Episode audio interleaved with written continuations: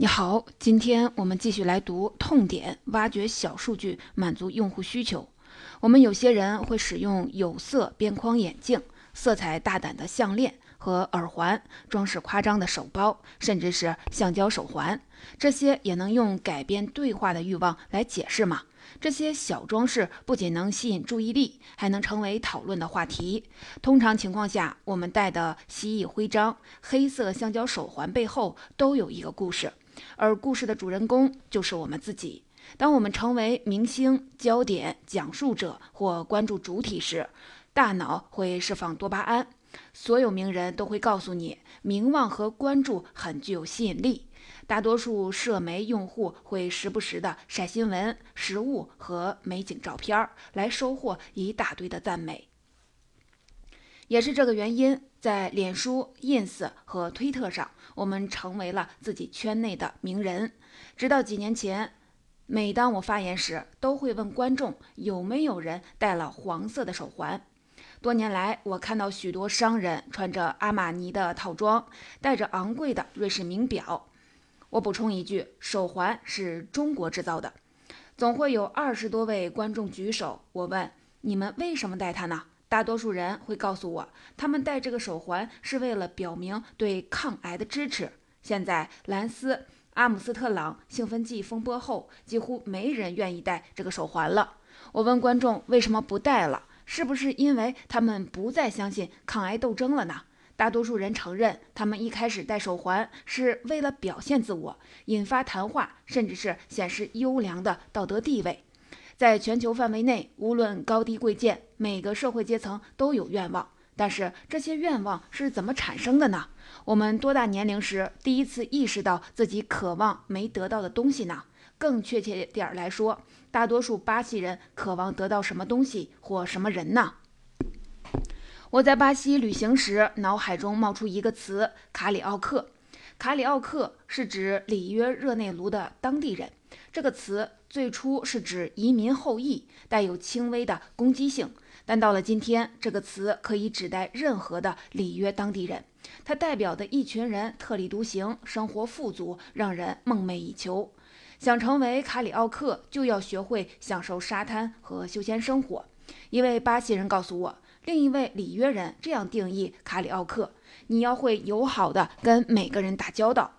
还有一些关于卡里奥克的定义是这样的：无拘无束，顺其自然，不过分为生活担忧。我采访的每一位巴西人都认为，卡里奥克式生活是里约特有的，也是巴西特有的。但事实并非如此。其实，卡里奥克式的生活方式是世界上许多海滨文化的特点。澳大利亚悉尼海滨地区也有自己的卡里奥克，在南加州、夏威夷北岸和迈阿密南沙滩也同样如此。这里的沙滩或海岸地区几乎跟全球各地的滨海地区没有什么区别。每一个滨海地区都会强调物质特点，当地人的名望往往跟社会阶层有关。全世界的卡里奥克都影响着其他地区的时尚和品牌潮流。我的任务是试着理解这群人的心理，看看引领潮流的滨海人拥有怎样的思维方式，搜集整理并进行推广。于是，卡里奥克式情感就成了全世界广泛存在的一系列情绪与愿望，只不过出现了巴西当地人的版本而已。这种情感起源于地中海地区。几年前，我在为中国香港一家全球最古老、最具声望的俱乐部工作时，就已经发现了这些。长久以来，作为香港最大的社区赞助商之一，香港赛马俱乐部都被视为香港的根本愿望。那是每个人都想加入，却只有极少数的人能加入的专属富人圈。然而，尽管俱乐部历史悠久，却面临一个问题。赛马的品牌自1884年创立，赛马就成为俱乐部最显著的标志，也是区别俱乐部与其他竞技比赛供应商的关键资产。问题是，从2005年到2013年，在全球范围内，有关马的谷歌搜索量下降了28%，在香港，这个数字下降了42%。更重要的是，香港地区从2005年开始，有关赛马的谷歌搜索下降了百分之六十一，而且当地与马相关的儿童玩具销量也迅速下滑，无论是玩具的马厩、玩具农场，还是小马玩具。随后，在香港孩子的卧室中，我看到的情况和看不到的情况都证实了这些数据。他们卧室里没有跟马相关的玩具，即便有几次看见一个，也只是用来装饰的。香港父母的儿时记忆都是黑骏马、黑神驹和好莱坞西部片儿，他们从小就对马有一种崇敬。二十世纪三十年代到六十年代，电影行业最流行的题材就是西部片。但是这种兴趣却没有传给下一代。在父母读给孩子的书中，甚至大部分的童书中，马不再是一个主角或者是英雄形象。除了个别例外，好莱坞甚至都不制作西部片了。马的未来还有希望吗？在世界范围内，无论是在跳跃、骑马、猎狐、竞技表演项目中，还是在农场工作中，马都代表着自由、美丽、高贵和力量。为了重建这个骑马品牌，接下来的几周里，我去了当地的玩具公司和好莱坞。不幸的是，这次品牌重建并没有促成成熟的广告活动，而是形成了与自由、希望和力量契合的另一种观点。我花了许多天观察香港赛马俱乐部的各项比赛。我发现这群人关注更多的是他们崇拜的人，不怎么在意其他人。如果站在观众席里，是很难发现那种渴望的。不过，要是站在高处，就容易多了。比如说，你站在阳台上，就会发现人们喜欢围着崇拜的人或视为榜样的人。这就像我们看到政治家或名人的表现一样。香港的有钱人喜欢展现自己。几周后，我清晰地发现，人们买什么食品饮料主要看富人买什么。反过来，他们的朋友也会买相同的食品饮料，最终形成了一个完整的愿望链。我混在人群中，不由得发现了与愿望相关的第二个维度——迷信。平均一天时间内，我看到许多香港人敲木头吐三次的唾液。把筷子放在茶杯旁，以祈求幸运。据我所知，迷信已经渐渐融入当地的设计体系中了。二零零五年修建香港迪士尼大门时，管理层决定将大门的角度调整十二度，火车站到大门的通道也要稍稍的弯曲，取紫气东来之意。那么，香港富豪们又会崇拜谁？愿望与迷信之间又有什么关系呢？如果你瞄一眼每位香港商人的大衣翻领，穿过香港的一些商场，你都会看到几个大字：意大利制造。香港最受欢迎、最著名的餐厅都有一个共同的主题：意大利特色和意大利食物。香港最高档的咖啡厅是意大利咖啡厅，最高端的交易和会议也都发生在意大利餐厅里。我已经不是第一次发现，地中海的生活方式正无意间影响着人类。根据《纽约时报》的报道，在中国内地，你会发现一个名叫克里斯丹尼意大利主题零售商，它的字体与克里斯汀·迪奥有着惊人的相似。还有一个叫弗朗尼奇拉的服装品牌，它网站上主要会放威尼斯运河和其他著名意大利地标的照片。同样，日本最受欢迎的咖啡厅都是法国名字。有些名字在任何语言中都没有意义，包括莫娜丽莎、皮埃尔、艾玛、巴黎和胃口好了什么都好。大约百分之八十的日本女孩向往去巴黎举行婚礼，无疑就刷新了 LV 在日本的销量，同时还造成了一种俗称“巴黎综合症”的现代精神状况。根据 BBC 的报道。巴黎综合征大约每年会影响十几位日本游客，他们带着对浪漫的期待来到法国首都巴黎，最后却气得生病入院。他们发现巴黎也有粗鲁的人，巴黎市与期待中还有差距。BBC 补充说，面对这样的经历，有些人显然承受不住，就精神崩溃了。这种情况在全世界都很普遍。某个外来文化的价值观可能正好弥补了另一个国家缺失的元素或者是情感。巴西国旗的特点是黄色菱形上嵌着一个蓝色的天一球。但是在巴西国内，却经常能看见红色背景加白色十字架的瑞士国旗。这个标志经常出现在许多的药店、健康组织和医师诊所里。在一个混乱的国家，这么做是为了传递出信赖与整洁。为什么意大利比法国还夸张，能获得全世界的向往呢？其中一个简单的答案是汽车行业。意大利的汽车行业涵盖了兰博基尼、玛莎拉蒂。法拉利和布加迪。另一个答案是时尚行业。意大利品牌传递了什么样的线索，能让人如此强烈向往，引得香港的商人纷纷追随呢？意大利品牌能不能给我提供一个线索，帮助扭转德瓦萨？几年前还没为香港赛马俱乐部效力时，我发现了意大利 DNA 被人向往的根本原因。迪埃内是威尼斯外的一个小城。我当时正在帮助克里斯蒂亚诺·迪迪埃内公司发现核心用户。该公司拥有意大利空军品牌的特许权。意大利空军拥有男性、女性和童装产品线。它的服装上主要由臂章、符号和幸运军标组成，并与现实生活联系起来。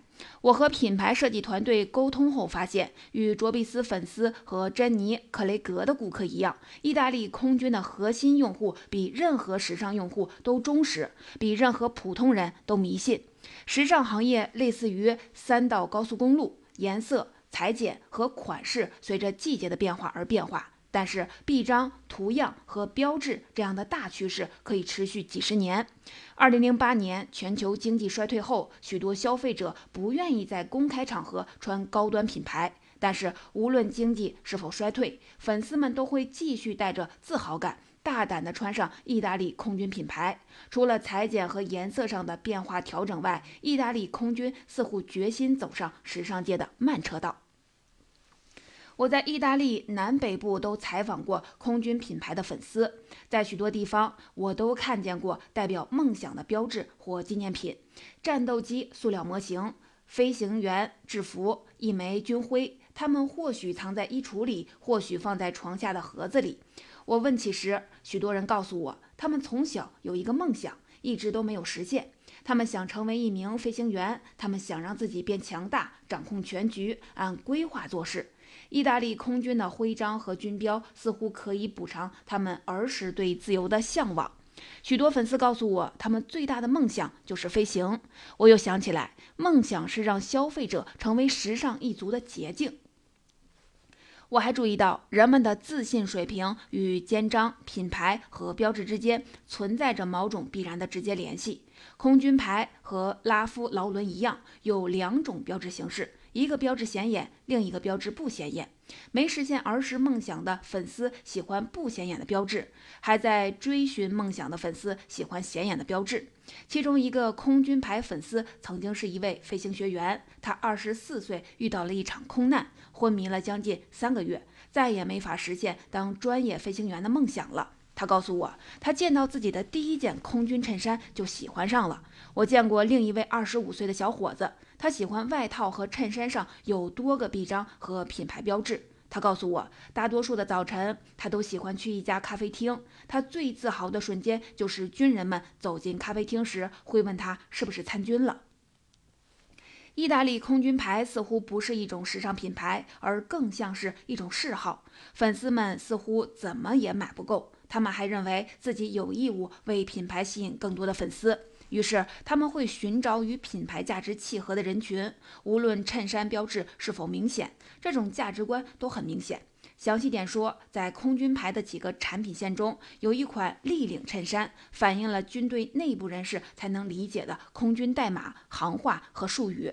我后来发现，这个特点远比一眼看上去要更重要。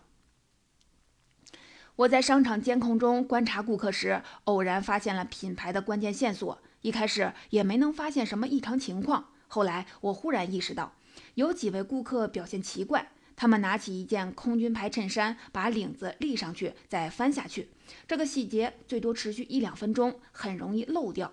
他们是想看看衬衫怎么样是好看吗？如果不是的话，他们是在寻找什么呢？那天晚上，我来到空荡荡的商场，重复顾客们白天的动作，把衬衫的领立上去，再翻下去。我第一次发现，某些空军牌衣领下面绣着文字标志。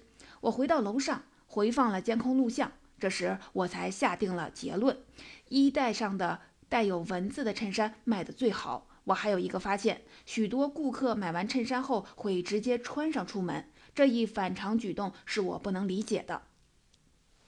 这些顾客大约占全顾客的百分之十五。我重放了监控录像，才弄明白，与其他顾客相比，这些顾客一走进商场就把立领给立起来，向世界展示领下的标志。一周后，我打算去米兰的夜店见几个空军牌的粉丝，围在一起聊天时，我开始发现，立领族和低领族之间的区别是有没有排外性。立领族围成了亲密的小团体，而低领族则分散在屋里的各个角落。我跟他们聊了几句，就马上发现，立领族来自意大利南部，而低领族则来自意大利北部。我们每个人都会传达出一些线索，表达我们的群体归属。这些线索可能源自我们戴的手表品牌、我们穿的鞋子、我们穿的多层外套、我们穿不穿袜子，以及有没有露出品牌的标志。要是你浴室里看见一块肥皂，那你肯定不是在北欧。说到这一点，新西兰人就很少用肥皂，它的文化跟斯堪的纳维亚出奇的相似。除了外表装饰反映归属的线索，也可能是一张印着当地机场热线的车尾贴。例如，在瑞士苏黎世，四位数车牌的主人要比六位数车牌的主人更富裕，人脉更广。在这个世界上最富有的城市之一，不同人群之间就存在这点微妙的差别。为了纪念在意大利空军的工作经历，我把这种现象叫做“翻领理论”。提到空军牌衬衫和衣领，我唯一的猜测是，意大利南方人认为立领更容易吸引女性。但是，直到第二天，我才发现意大利人行为的一个重要细节。稍后，我还会把它运用到在巴西德瓦萨的工作中。在博洛尼亚郊外的餐馆吃午餐时，我注意到服务员倒水倒啤酒时。都喜欢把水瓶、酒瓶拿得老高，而且似乎每一位意大利服务员都喜欢这样。其他国家的服务员倒饮品时都会让瓶子、水瓶微斜，但在意大利，服务员把瓶子喜欢举得老高，好像那样倒得更快、更准。这样的结果是，意大利顾客也喜欢那样倒酒。我以前在哪儿见到过这个动作呢？答案是在巴西，无论是在里约、萨尔瓦多、圣保罗，服务员和顾客倒饮品时，几乎把瓶子倒过来，好像饮品尽快倒完。通过意大利人和巴西人的小习惯，我把这两种相似的文化联系了起来。据我所知，美国汽车品牌雪佛兰的营销团队杰克·莫顿世界公司。将足球变成了一个绝佳的营销途径。足球与各年龄段的球迷都有着强烈的情感联系，于是公司管理层就参与到足球赛事中，与全世界球迷形成了特殊的联系。莫顿公司最终与同一世界足球项目达成了合作关系。这是一个初创型的项目，旨在把坚不可摧的足球送给全世界的战区、灾区、难民营和贫困社区的孩子。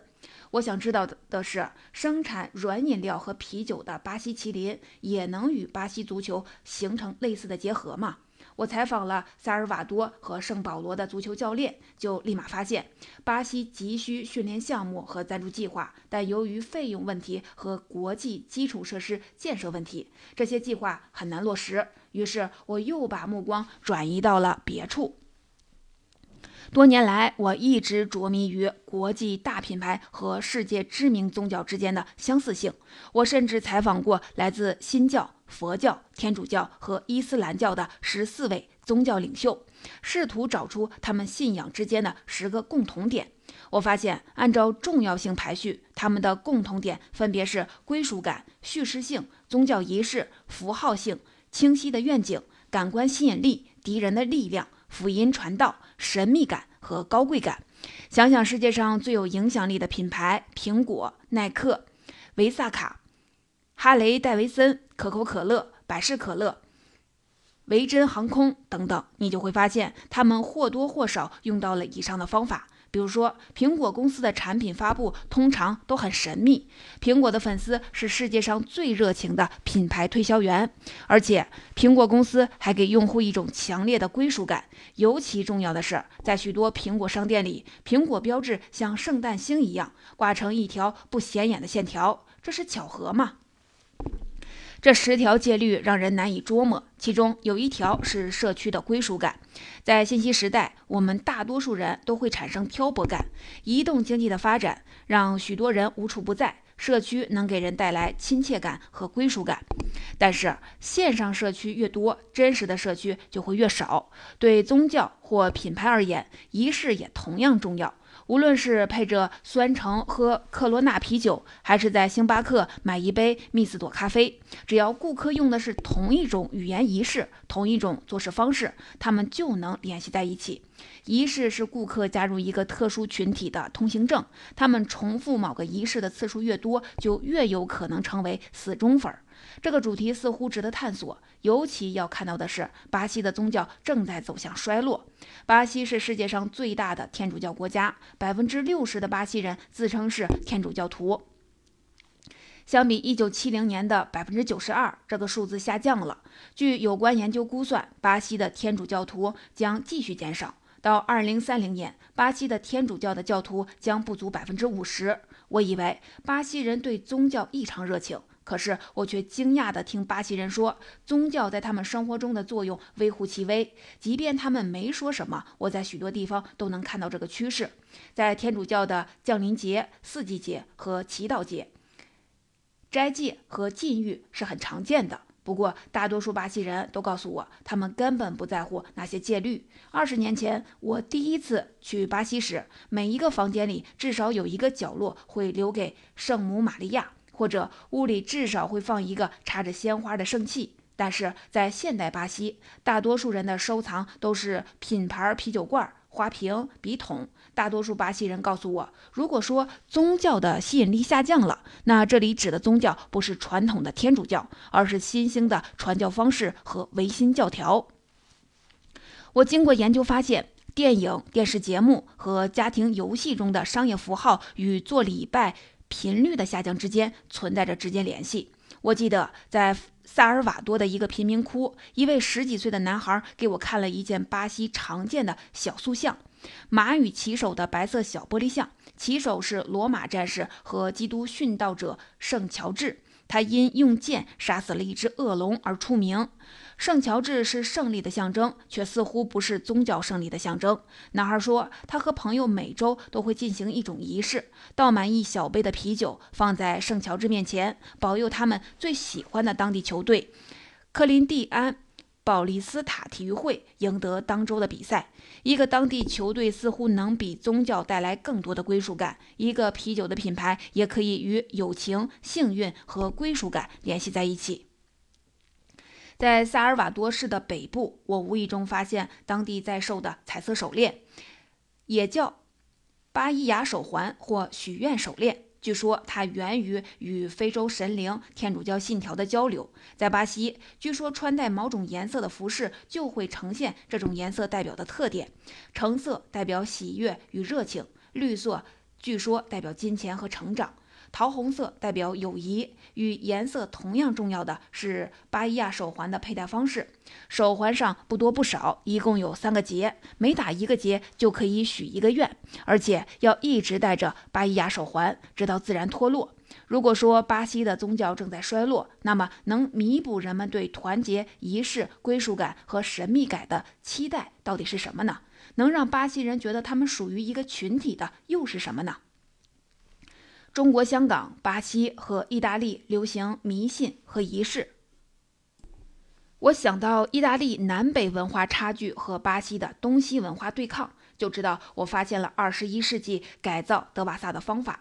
巴西最大的特点是什么呢？渴望展现自我的需求，加入一个群体的需求。宗教与做礼拜在全球全国范围内的衰落，受到全世界几大宗教的启发，我会赋予德瓦萨三个特性。仪式感、福音传道和感官吸引力。我曾经做过一个假设，从本质上说，巴西和意大利是两个类似的文化。我开始搜索其他的小数据，要么支持我的假设，要么颠覆我的假设。例如，女性怎么做发型呢？要是她们想染发，最流行的发色是什么呢？在意大利，女性更偏爱金色染料。如果你在不同的意大利电视的频道间切换，你就会发现，似乎每两位女性中就有一个发色是金黄。除了拉直卷发，金色染料在巴西同样流行，因为金发代表着财富和名气。如果巴西拥有世界上最爱追求时尚的顾客，那么意大利很有可能告诉我，巴西人到底想要什么。除了服务员和消费者拿瓶子的方式，以及女性染发的方式，意大利与巴西还有其他共同点，包括来自气候、政府严重腐败和天主教堂的影响。意大利和巴西连在地理划分上都十分相似，南方代表快乐与适宜居住，北方代表商业、效率和秩序。为了创建归属感，我要做的第一件事儿就是把德瓦萨与里约人的感性联系起来。据我所知，里约人的真诚、随性和自由吸引着其他的巴西人。德瓦萨除了生产啤酒，还在巴西滨海地区选址开了独立的酒吧餐厅，提供自助餐和免费 WiFi。当然，肯定少不了德瓦萨啤酒。其实，我的秘密武器就是德瓦萨的酒吧。我会把酒吧当作教堂或者敬拜场所，让德瓦萨系列品牌的消费者聚集起来。南美以高度接度的文化著称，也就是说，与北欧相比，两个南美人通常站得很近。接触对方的频率更高，也习惯于更多的感官刺激。人们认为北欧澳大利亚人和北美人的文化接触水平比较适中。在巴西和拉美其他国家，音乐是非常重要的元素，因此就要为德瓦萨啤酒打造一种触觉和感知印象。我的研究表明，如果我们能用多重感官记录一种经历，往往会比单一感官的记忆深刻百分之两百。如果增加社交因素或者归属感，我们对这段经历的记忆就会更加深刻。在法国和奥地利，玻璃杯的制造商用特定的杯子装特定的酒，生产杯子也就变成了生产艺术品。于是市场上的酒杯品种就有成千上万个。同样，不同的德瓦萨啤酒瓶也会呈现或浓或淡的口味儿。德瓦萨啤酒注重酒香，百分之六十的饮料口味儿都源自香味儿。而他生产的酒瓶也将成为喝德瓦萨啤酒独特的新方式。喝酒的人群会间接暗示他们对眼前的葡萄酒了解多少。他们晃动酒杯，让酒香散发出来，抿一小口，把酒杯举在脸颊一侧。他们一起谈论嘴里留下的香气、色味、纯度和口味，或者叫做回味。他们似乎在说服自己，他们对品酒了解的越多，愿意付出的金钱就越多。晃动酒杯的醒酒仪式已经成为专业的代名词。多年来，我曾经看到，在咖啡厅和餐厅，许多人会下意识地晃动水杯和姜汁汽水。那么，下一步就是为德瓦萨创造一个特别的仪式。一般说来，仪式是一种可以改变我们情绪、社交和身体状态的特定行为模式，或者是语言模式。大多数仪式分成了两个层面：第一层面注重具象和感觉，第二层面注重抽象和情绪。理想状态下，仪式应该像科罗娜啤酒里的酸橙，或者亚马逊的一键添加购物车按钮一样简单好记、易于操作、紧贴现实。从本质上说，德瓦萨的新仪式就是在尝试寻找你的口味儿，并且在巴西的德瓦萨酒吧快速推广开来。具体是这样开展的：顾客走进一家海边的德瓦萨酒吧，点上一杯酒，服务员就会问：“您还要加别的口味吗？”然后服务员端出来一个品酒的托盘，上面放了四个玻璃杯，杯沿上撒满了不同口味的粉末，有盐、柠檬、巧克力。看起来就像撒盐的玛格丽塔酒杯，杯沿上该撒多少粉末，我们的服务员都是专家。顾客可以先尝尝味道，最后按照自己的口味点一品托的啤酒。到目前为止，德瓦萨的新仪式进行的非常的顺利，而且我相信未来也会非常顺利。最让人难忘的是，新仪式已经与啤酒融为一体，吸引了许多人的目光。他们中间有喝酒的，也有不喝酒的。我还想逐渐灌输第二个重要的维度——转换。在全球范围内，几乎每个人都喜欢在淡淡夏日里坐在海边。可是，在里约当地，最著名的海滩大多都被游客或上等阶层预定了，就像香港。赛马俱乐部的豪华包厢都是给有钱人享受的一样。不过，在赛马俱乐部，顾客支付不同的价格，都可以通过豪华包厢瞄一眼赛马和外界的景色。为此，我们重新设计了德瓦萨酒吧，好让顾客们转换心情。我的目的是让顾客忘掉每天的烦扰与抱怨，进入一个梦幻般的平行世界。我得补充一句。德瓦萨酒吧里也有一套规则，每个酒吧里都有一支笔、一个笔记本和一个黑盒子。顾客们先把工作问题记下来，放进盒子里，再跟朋友大喝一场。转换，顾客们想逃避里约的人群、肮脏、灰尘、贫穷和无尽的宗教礼拜，怎么才能帮他们进入更加自由、快乐、迷人的梦想呢？为此，我们建造了一个巨大的辅导。我们在。科帕卡卡巴纳海滩两百英尺外建造了一个漂浮的德瓦萨酒吧，里面有 DJ、冲浪板型的桌子和庆祝岸上所有节日的直播视频。这么做的目的呢？为了让海边休闲的梦想接近真实，却又可望不可及。未来，我们的德瓦萨福岛将出现在里约的狂欢节，销售特供啤酒。从里约到圣保罗的街头集市上也会出现这样的酒吧，解决了巴西对迷信和仪式的需求，剩下的就看怎么满足人们的愿望了。这时，我不由得回想起我在鹰嘴豆泥制造商萨布拉工作时，一位做营销的同事曾跟我说过一些事儿。他告诉我，在萨布拉工作最难的就是改变美国人的餐饮习惯，让他们告别不健康的加工快餐，转换为以蔬菜为主的新鲜健康食品。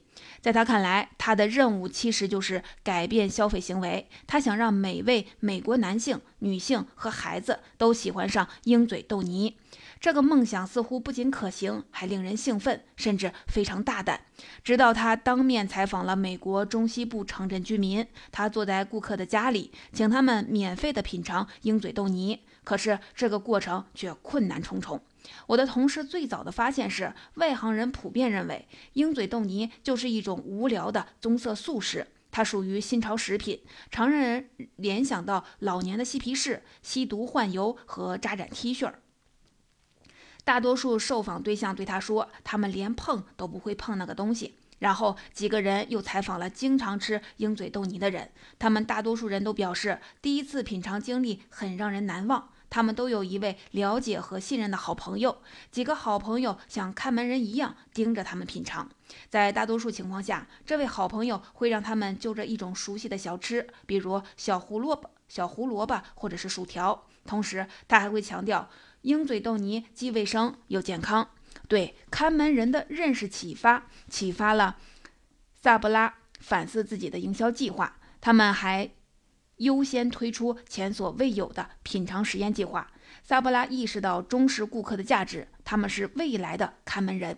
不用说，调查数据永远也不会产生这种认识。相反，这种认识来自高度个性化、深入化的人种学研究，也叫小数据分析。根据我的经验，卡里奥克与其说是一个特定的群体，不如说是一个通用概念。从夏威夷北岸到加州马里布和海豹滩的冲浪社区，全球的海滨社区都一样。卡里奥克代表休闲生活、体格健美、财富、自由和没有负担。简单说，就是我们眼中意大利南部具备的特点。两周后，我和团队找了四位显眼、新潮、人脉广泛的卡里奥克，任命他们为德瓦萨2.0的种子顾客和形象大使。卡里奥克大使运用特有的社交网络，结合德瓦萨的品牌，每月举办文化活动、聚会、时装秀、音乐会、体育活动、艺术展览和慈善活动，让德瓦萨啤酒重新焕发活力，与顾客真正的联系起来。四位代言人对公众认识产生了巨大影响。他们的职责是播种和宣传品牌理念，让它受到里约社会的追捧，并把这种理念从里约带到巴西其他地区。他们的任务不仅包括促进社媒互动，还要雇佣十个推广员，对德瓦萨的新闻进行线上线下宣传。我们通常记住的不是一种饮料、一种口味，而是喝饮料时发生的故事。有关品牌的谈话越能鼓舞人心，我们越觉得自己是这个群体的一部分。现在评价德瓦萨2.0的发展前景还为时过早。但是，我和管理团队非常希望顾客们通过德瓦萨最新的叙事形式聚集起来。这些对话结合转换、希望、仪式和感官吸引力，创造了一种形成于中国香港、发展于意大利的经历。所有追求卓越的人都有过的经历，也就是说，我们所有人都经历过。